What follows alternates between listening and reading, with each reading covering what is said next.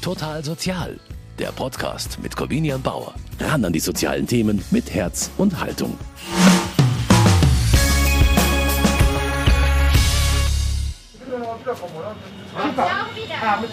Alltag in der Münchner Bahnhofsmission. An der unauffälligen Pforte an Gleis 11 hat sich eine lange Schlange gebildet. Durch ein Fenster werden Tee, Kaffee, Brote und hin und wieder auch Schuhe gereicht. Für drei Mitarbeiter ist heute aber ein ganz besonderer Tag.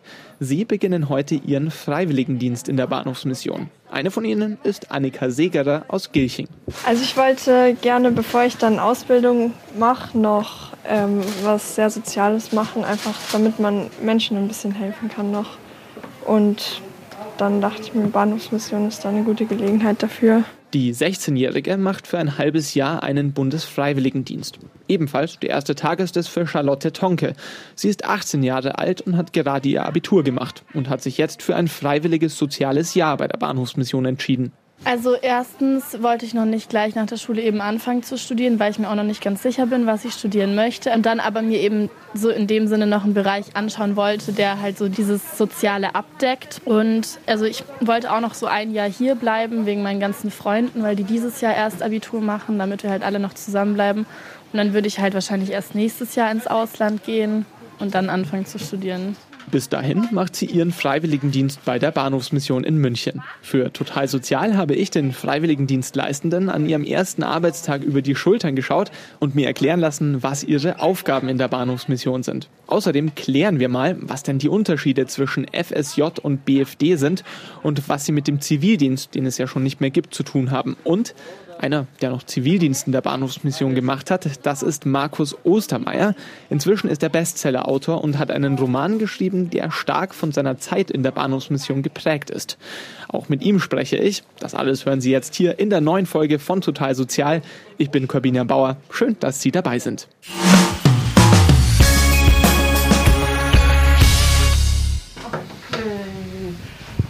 Dann fangen wir mal an, euch die Räume zu zeigen, damit ihr euch so ein bisschen orientieren könnt. Mhm. Ähm, die Bahnhofsmission ist so ein bisschen wie so ein Schlauch. Sozialpädagogin Gerrit Kaut führt die Neuen durch die Räume der Bahnhofsmission. Ein langgezogener Trakt entlang Gleis 11 am Münchner Hauptbahnhof. Vom Eingang, wo Essen und Getränke an Hilfesuchende ausgegeben werden, führt ein langer Gang ins Herz der Bahnhofsmission. Aufenthalts-, Beratungsräume und Lager gehen links und rechts vom Flur ab. Umso weiter man hinterkommt, desto ruhiger wird es. Ihr seht, dass das alles ein bisschen ähm, beengt ist. Ja. Also hier haben wir die Isomatten hängen für die Frauen, die nachts bei uns schlafen dürfen. Wir sind ein Schutzraum für Frauen. Von 21.30 Uhr bis 7 Uhr in der Früh kommen keine Männer in die Bahnhofsmission und wir haben keine Betten, sondern Isomatten, die sind aber schon ein bisschen dicker und äh, Kopfkissen und Bettdecke für die Frauen. Grundsätzlich hat die Bahnhofsmission rund um die Uhr geöffnet, 365 Tage im Jahr. Und das seit 1897, seit 125 Jahren. Sie war die erste katholische Bahnhofsmission in Deutschland. Bis heute ist sie die größte der 13 bayerischen Bahnhofsmissionen und auch außerhalb von Bayern ist sie bekannt. Philipp Bombosch kommt ursprünglich aus dem Ruhrgebiet. Sein freiwilliges soziales Jahr wollte er aber in München machen. Ja, interessant ist ja, dass die Bahnhofsmissionen sehr unterschiedlich sind, überall in Deutschland. Und ähm, ich habe die Bahnhofsmission hier halt schon seit vielen Jahren gekannt. Und deshalb war mir auch bewusst, wenn ich in, ins Soziale gehe, dass ich auf jeden Fall zur Bahnhofsmission gehe. Also weil ich das schon immer mir angeschaut habe und äh, mir immer Gutes davon erzählt wurde und dass man hier viele Erfahrungen sammeln kann, neue Leute kennenlernt und ja. Neben den mehr als 140 Ehrenamtlichen, die in der Bahnhofsmission tätig sind, gibt es 14 hauptamtliche Mitarbeiter. Eine davon ist Philipp Bomboschs Tante. Auch deshalb hatte er keine Scheu davor, sich hier ein Jahr lang sozial zu betätigen. Ich habe in dem Sinne einen Bezug dazu, dass ich schon immer mir beigebracht wurde, mich zu kümmern und ähm, ich sehe oft, auch in Hamburg zum Beispiel, sehe ich oft die Menschen, die da auf der Straße leben und das hat mich halt immer so ein bisschen berührt. Deshalb habe ich halt gedacht, okay, was kann man da machen? Und da hat mich halt meine Tante natürlich unterstützt und gesagt, hey, komm zu uns. Und dann habe ich es halt im Endeffekt auch getan, ja. Das Team arbeitet in sechs Stundenschichten und ist ökumenisch organisiert. Das heißt, es gibt eine evangelische und eine katholische Trägerschaft. Gearbeitet wird aber im Team. Das ist auch nötig. Rund 500 Kontakte hat die Bahnhofsmission jeden Tag. Wer ins Gleis 11 kommt, bekommt dort etwas zu essen, ein warmes Getränk, ein Beratungsgespräch oder auch finanzielle Hilfe. Geholfen wird grundsätzlich allen, erklärt Gerrit Kaut. es sind auch nicht nur arme Leute, die zu uns kommen. Also ich sage jetzt mal, jemand war in Mallorca im Urlaub, kommt hier am Flughafen an, kommt zum Bahnhof, wird bestohlen, muss aber weiter nach Hamburg. Und dann kommen die Leute zu uns, dann zahlen wir ein Ticket und die überweisen uns das zurück. So passiert auch. Oder jemand ist von Bulgarien hierher gekommen, hat Arbeit gesucht und es hat nicht funktioniert und ist verzweifelt perspektivlos, dann können wir auch ein Ticket in die Heimat bezahlen, in die EU. Also alles, was EU ist. Helfen da, wo es nötig ist. Gerade das hat die FSJlerin Charlotte Tonke an der Arbeit in der Bahnhofsmission gereizt. Nicht mehr dieses jeden Tag in die Schule und man weiß eigentlich gar nicht, warum man hier sitzt. Und ich wollte so eine Arbeit mit Sinn so ein bisschen, dass ich so weiß, ja, ich gehe jeden Tag irgendwo hin und ich werde so gebraucht und es ist sinnvoll hier zu sein. Von ihrer Familie wird Tonke hierbei voll unterstützt. In ihrem Freundeskreis ist die 18-Jährige mit ihrem freiwilligen sozialen Jahr aber eher eine Exotin. Also überwinden selber musste ich mich tatsächlich gar nicht, weil ich war mir da eigentlich schon immer sehr sicher, dass ich das machen möchte. Aber in meinem Umfeld oder jetzt auch die Leute, mit denen ich eben das Abitur gemacht habe, machen sehr wenige jetzt ein FSJ. Und wenn ich das so erzählt habe, war das schon immer so, so eine krasse Sache und dann waren die Kommentare schon immer so, boah, und glaubst du, du schaffst es und das ist doch voll belastend auch und voll viel Arbeit und dann bekommst du nicht mal so viel Geld. Und dann habe ich halt so gesagt, so, ja, aber es ist halt was anderes als Schule und das war eigentlich auch das, was ich wollte. Weil sie damit nicht die einzige ist, gibt es bei der Bahnhofsmission unterschiedliche Formate für einen Freiwilligendienst. Das erklärt Barbara Thoma, die evangelische Leitung der Bahnhofsmission. Wir bieten FSJ an und BFD, beide Seiten, also sowohl evangelisch als auch katholisch. Wir haben zusammen vier Plätze eigentlich. Und man kann eben immer im Herbst einsteigen und im Frühjahr ist so der Plan, so 1.9., 1.10. ist FSJ. Bundesfreiwilligendienst kann eben individuell gestattet werden. Darüber hinaus gibt es über die Erzdiözese München und Freising eine Kooperation mit der Partnerkirche von Ecuador, von wo auch dieses Jahr eine Freiwilligdienstleistende zur Bahnhofsmission nach München kommen wird. Allerdings erst im Oktober. Annika Segerer fängt jetzt schon nach der Realschule einen Bundesfreiwilligendienst bei der Bahnhofsmission an. Für ein halbes Jahr. Ich finde es einfach eine gute Gelegenheit, auch mal andere Erfahrungen kennenzulernen. So, ich mache jetzt auch nicht so im sozialen Bereich dann beruflich, aber einfach um das auch zu kriegen und einfach zu helfen, bevor man dann was anderes machen will. Erfahrungen im sozialen Bereich hat die 16-Jährige bisher noch keine. Auch mit Obdachlosen und anderen bedürftigen Menschen hatte sie sonst noch kaum Kontakt. Ein bisschen Mut hat es deshalb schon gebraucht für den Bundesfreiwilligendienst. Ja, ich glaube, ich werde es schon hier noch lernen, weil ich mache sowas nicht so gern, aber ich meine, man wird hier schon reinkommen dann und lernen deswegen. Probe gearbeitet hatte Annika Segerer davor schon und dabei festgestellt, dass auch wenn die Bahnhofsmission für sie etwas vollkommen Neues ist, die Arbeit an sich gut zu ihr passt. Ja, also ich fand es schon von Anfang an eigentlich, habe ich mir schon gedacht, das ist jetzt meins, weil ich fand alle Kollegen wirklich sehr nett und mir einfach auch Spaß gemacht, hier mitzuhelfen. Wie man zur Bahnhofsmission kommt und welche Schritte da dazu gehören, darüber sprechen wir gleich noch. Davor möchte ich jetzt aber noch einmal genau wissen, was denn der Unterschied zwischen FSJ und BFD ist und was das Ganze noch mit dem Zivildienst von vor mehr als zehn Jahren zu tun hat. Und darüber spreche ich jetzt mit Harald Kaiser von der Arbeitsgemeinschaft Bayerischer Bahnhofsmissionen. Er ist auf evangelischer Seite für die Bahnhofsmissionen in ganz Bayern zuständig. Hallo, Herr Kaiser. Hallo, Herr Bauer. Ich muss gestehen, ich muss nochmal nachfragen, was ist denn jetzt eigentlich der Unterschied zwischen einem freiwilligen sozialen Jahr, einem Bundesfreiwilligendienst und dem Zivildienst, den es in Deutschland ja bis 2011 gegeben hat? Ähm, erstmal die Buchstabenfolge, aber das ist natürlich mehr. Also der Zivildienst war die Ersatzleistung für den Wehrdienst und war bis 2011 vorgegeben für alle männlichen Jugendlichen Deutschlands, 19 Jahre, und war je nach politischer Stimmungslage zwischen einem halben Jahr und zwei Jahre lang. Die Wehrpflicht wurde 2011 ausgesetzt und als Nachfolgemodell trat dann der Bundesfreiwilligendienst auf den Plan. Der traf auf ein bereits seit Jahrzehnten etabliertes FSJ, also Freiwilliges Soziales Jahr. Ähm, die Gemeinsamkeit zwischen diesen beiden Formen der Freiwilligendienste war, dass sie im Bereich der Jugendlichen auf Jungen und Mädchen, Männern und Frauen angesprochen, im Gegensatz zum Zivildienst haben. Der Unterschied beginnt dann, wenn man das Ende des FSJ altersmäßig gesehen sieht. 25 bis 27 Jahren ist quasi die Obergrenze, während der Bundesfreiwilligendienst darüber hinausgeht und dann eigentlich altersmäßig, interessentenmäßig nach oben hin offen ist. Insgesamt hat es im letzten Jahr etwas mehr als 50.000 FSJler in Deutschland gegeben, zusätzlich knapp 40.000 Bundesfreiwilligendienstler, also rund 90.000, die einen Freiwilligendienst geleistet haben. Das ist in etwa auch die Anzahl, äh, die in den letzten Jahren des Zivildienstes aktiv waren. Reicht es? Haben diese Freiwilligendienste auch den Zivildienst gut abgefangen? Die Frage nach dem reicht. Dazu muss man ein bisschen sagen, das eine ist die Quantität und das andere ist die Verteilung. Was stattgefunden hat, war eine Veränderung in den Einsatzstellen, also in den Orten, an den Orten, in denen dann die jungen Menschen tätig waren. Der Zivildienst hatte von, von der inneren Logik einen Zwangscharakter und einen Pflichtcharakter und sollte auch ähm, belastend und auslastend sein. Mit anderen Worten, es sollte keinen Spaß machen. Ähm, und ähm, deshalb wurden ganz gezielt äh, Orte und Tätigkeiten auch herausgesucht für die Zivildienstleistenden, die tatsächlich belastend und anstrengend waren. Stichwort Pflege, Stichwort die klassische Altenheimpflege. Mit der Einführung des Bundesfreiwilligendienstes war da eine Änderung verbunden. Der, wie der Name schon sagt, ist freiwillig und damit begann eine Verschiebung. Das heißt, die Quantität ist vielleicht identisch, aber die Einsatzfelder sind jetzt schwerer steuerbar bzw. haben sich verändert.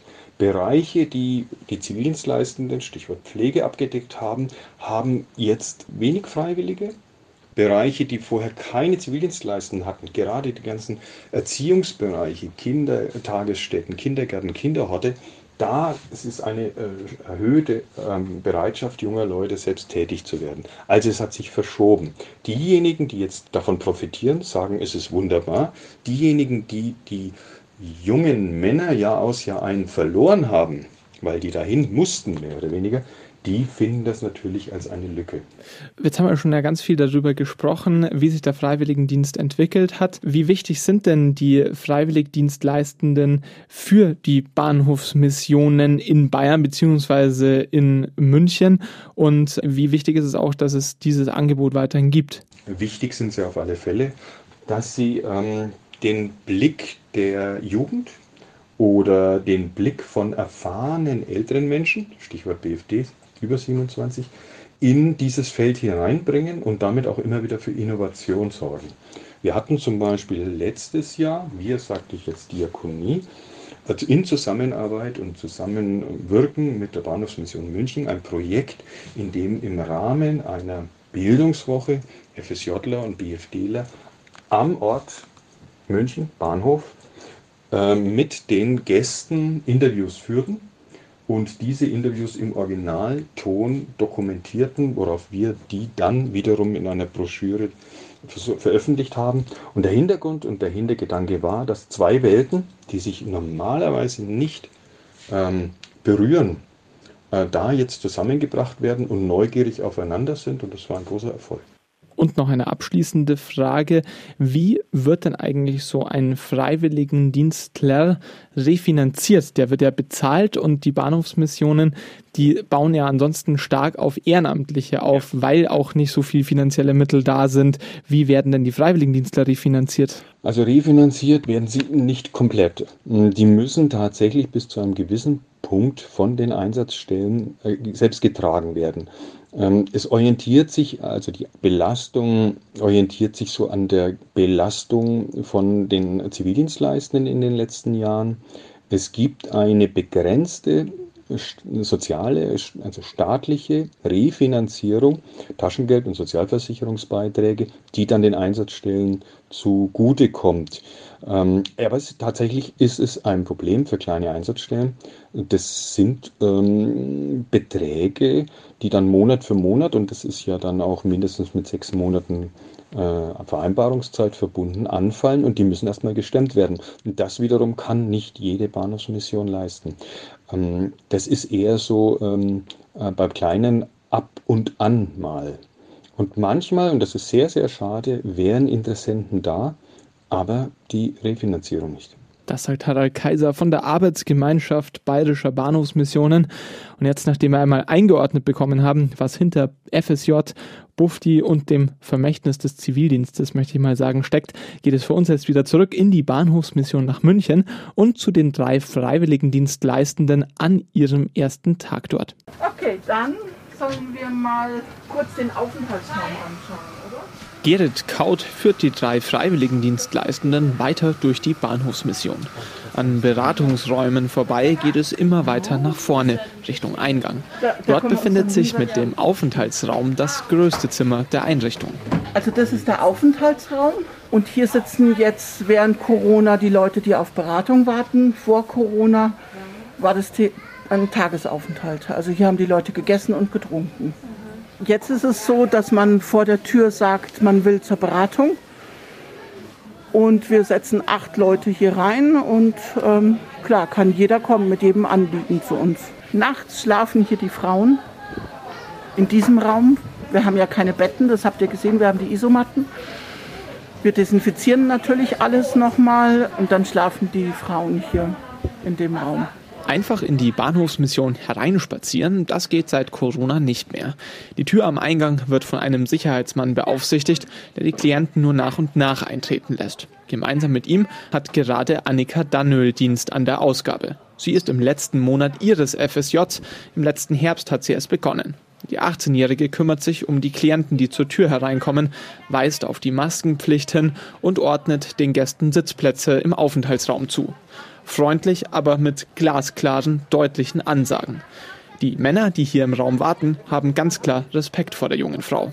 Ganz natürlich ist diese Autorität nicht, sagt Daniel. Also gekonnt habe ich es nicht so richtig, das habe ich eher alles hier erlernt.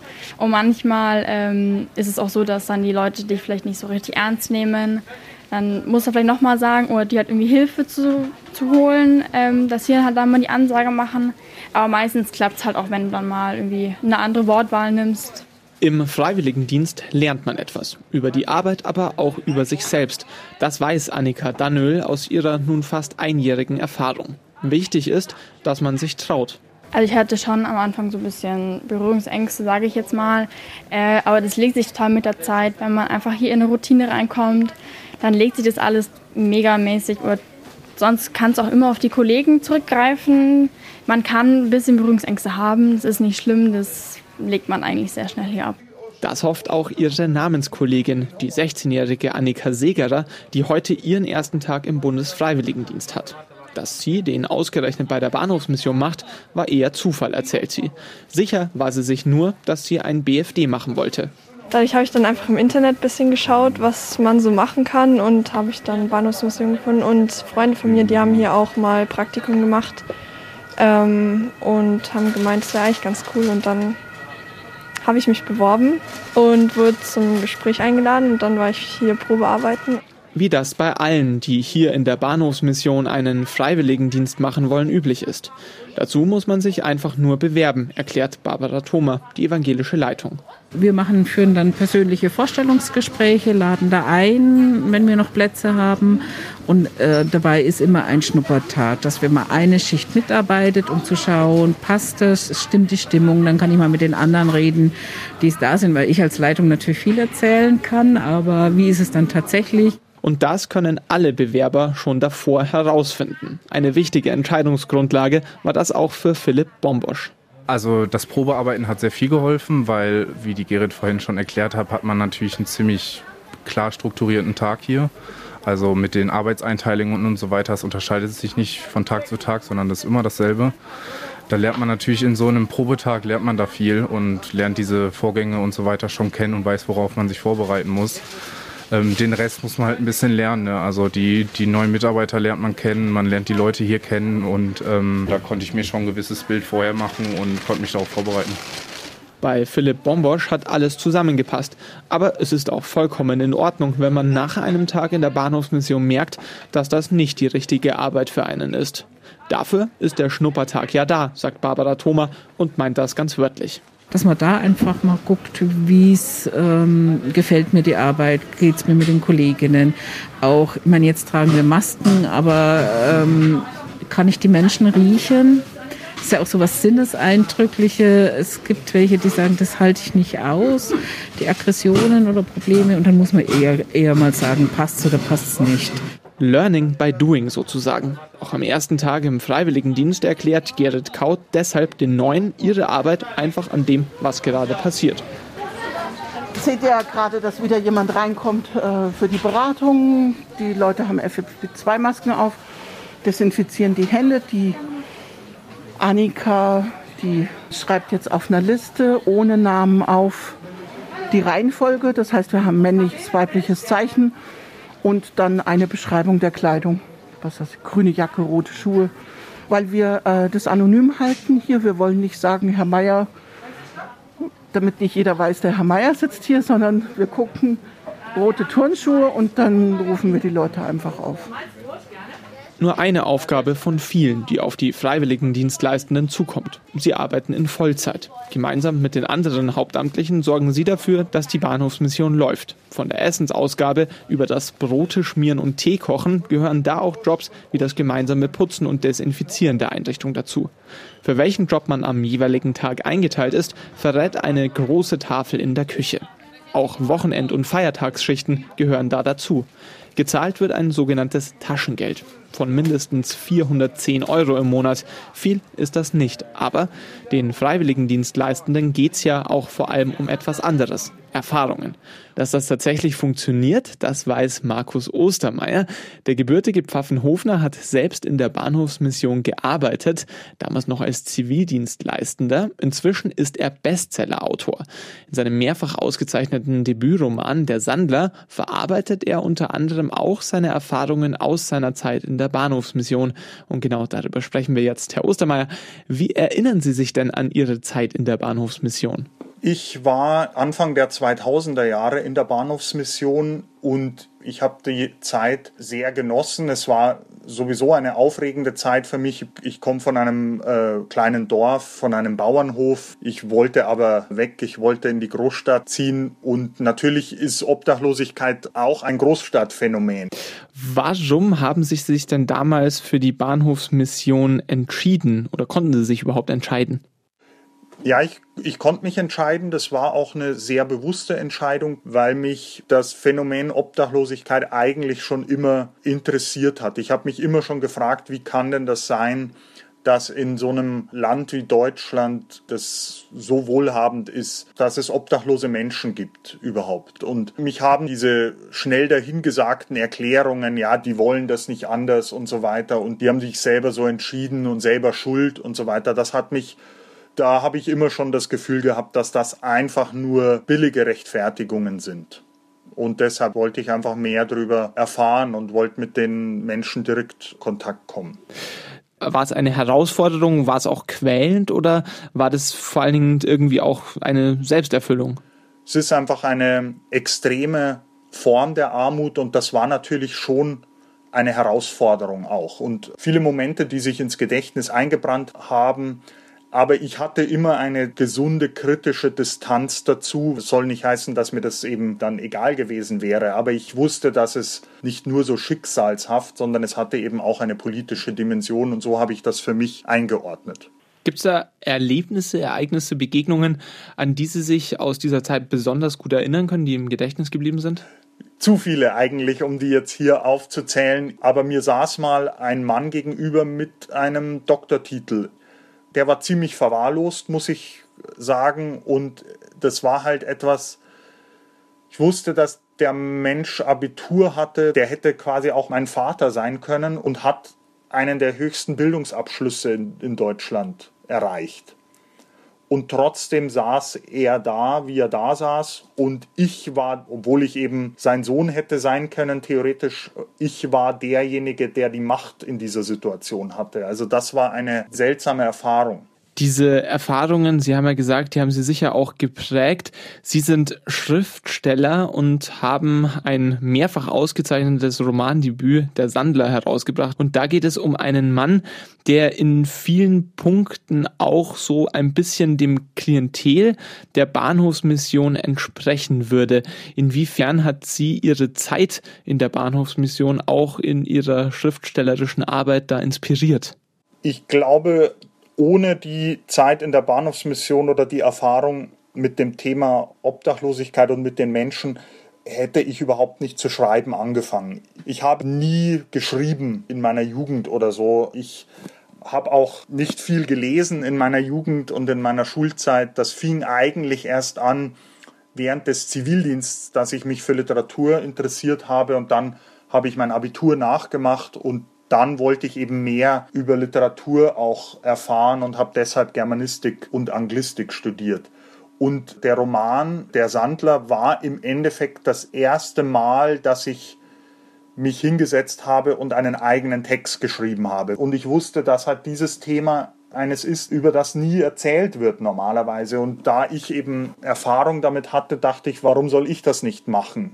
Können Sie mir die Handlung vom Sandler einmal kurz zusammenfassen und vielleicht auch dazu sagen, inwiefern das Motive sind, die Sie auch aus Ihrer Zeit in der Bahnhofsmission kennen? Also das Buch ist ein Roman, das ist ein fiktiver Text. Ich habe mich da aber natürlich auch an Erfahrungen orientiert, die ich während der Bahnhofsmission und der Auseinandersetzung mit den Menschen gesammelt habe. Und äh, in dem Sandler, der beschreibt sechs Tage und sechs Nächte im Leben einer Hauptfigur, die heißt Karl Maurer. Und das ist eben ein Straßenobdachloser, der früher in seinem früheren Leben eigentlich auch äh, einen hohen Bildungsabschluss hatte und Lehrer werden wollte, aber durch einen Schicksalsschlag, ihm ist ein Kind vors Auto gelaufen, das hat ihm völlig den Boden unter den Füßen weggezogen. Und der Roman beschreibt aber die Zeit, als er schon seit gut zehn Jahren auf der Straße ist also das hört sich schon nach ein bisschen Parallelen an zu der Anekdote, die Sie vorhin erzählt haben. Der Zivildienst, den Sie ja gemacht haben, den gibt's ja jetzt schon seit über zehn Jahren nicht mehr. Warum ist es wichtig, dass es auch nach dem Ende des Zivildienstes mit dem Freiwilligen Sozialen Jahr und dem Bundesfreiwilligendienst Möglichkeiten gibt, sich in Organisationen wie der Bahnhofsmission zu engagieren? Also ich halte das für ungemein wichtig. Also ich fand diesen Zwang auch nicht so verkehrt, sich mit etwas auseinandersetzen zu müssen, mit dem man aber vielleicht nicht konfrontiert ist. Also es schadet jungen Menschen nicht, aber das würde auch anderen Älteren, die sehr, sehr fest im Sattel sitzen, würde ich jetzt mal sagen, denen würde das auch nicht schaden, einmal in der praktischen Arbeit, über die sie vielleicht sprechen und auch politische Entscheidungen treffen, dort mitarbeiten zu müssen und der Realität ausgesetzt zu sein. Ich empfand das als große Bereicherung. Also ein klares Plädoyer für Dienste, in denen man sich einen Einblick in Bereiche der Gesellschaft verschaffen kann, in die man vielleicht sonst nicht hineinschaut. Das sagt Markus Ostermeier, Autor des Bestsellers Der Sandler.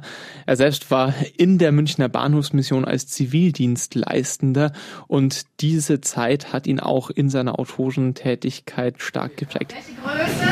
Äh Maximum 43. Neben Lebensmitteln werden an der Pforte der Bahnhofsmission gerade auch Schuhe ausgegeben.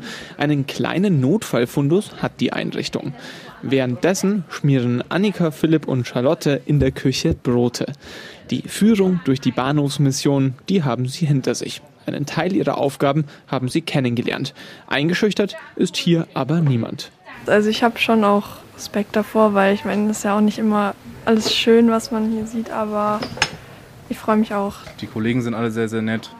Eine echt entspannte Stimmung hier und man hilft sich immer gegenseitig und äh, man kümmert sich mit umeinander und ja, ist eine schöne Arbeitsatmosphäre.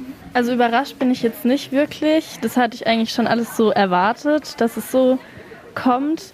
Ähm, und ich, ich sehe mich da eigentlich schon, dass, dass ich das alles gebacken bekomme. Also ich glaube, es ist auf jeden Fall nicht immer so einfach und schon auch teilweise stressig, aber so wie der Philipp das schon gesagt hat, wir sind ja auch alle sehr hilfsbereit und jeder macht jedes alles und deswegen glaube ich, kriegen wir das ganz gut hin. Und damit kommen wir ans Ende dieser Folge von Total Sozial. Ich habe den neuen Freiwilligendienstleistenden in der Münchner Bahnhofsmission an ihrem ersten Tag über die Schultern geschaut. Darüber hinaus habe ich mir erklären lassen, was der Unterschied zwischen FSJ und Bufdi ist und habe mit einem Romanautoren gesprochen, der aus seinen Erfahrungen in der Bahnhofsmission einen Bestseller gemacht hat. Wenn Sie diese Folge nochmal hören wollen, können Sie das jederzeit digital machen. Sie finden die Sendung im Podcast-Bereich auf unserer Homepage Homepage münchner-kirchenradio.de und natürlich können Sie total sozial auch bei allen gängigen Streamingdiensten abonnieren und verpassen so auch in Zukunft keine Folge mehr. Für dieses Mal sage ich danke fürs Zuhören. Am Mikrofon verabschiedet sich Corbinian Bauer. Total Sozial, ein Podcast vom katholischen Medienhaus St. Michaelsbund, produziert vom Münchner Kirchenradio.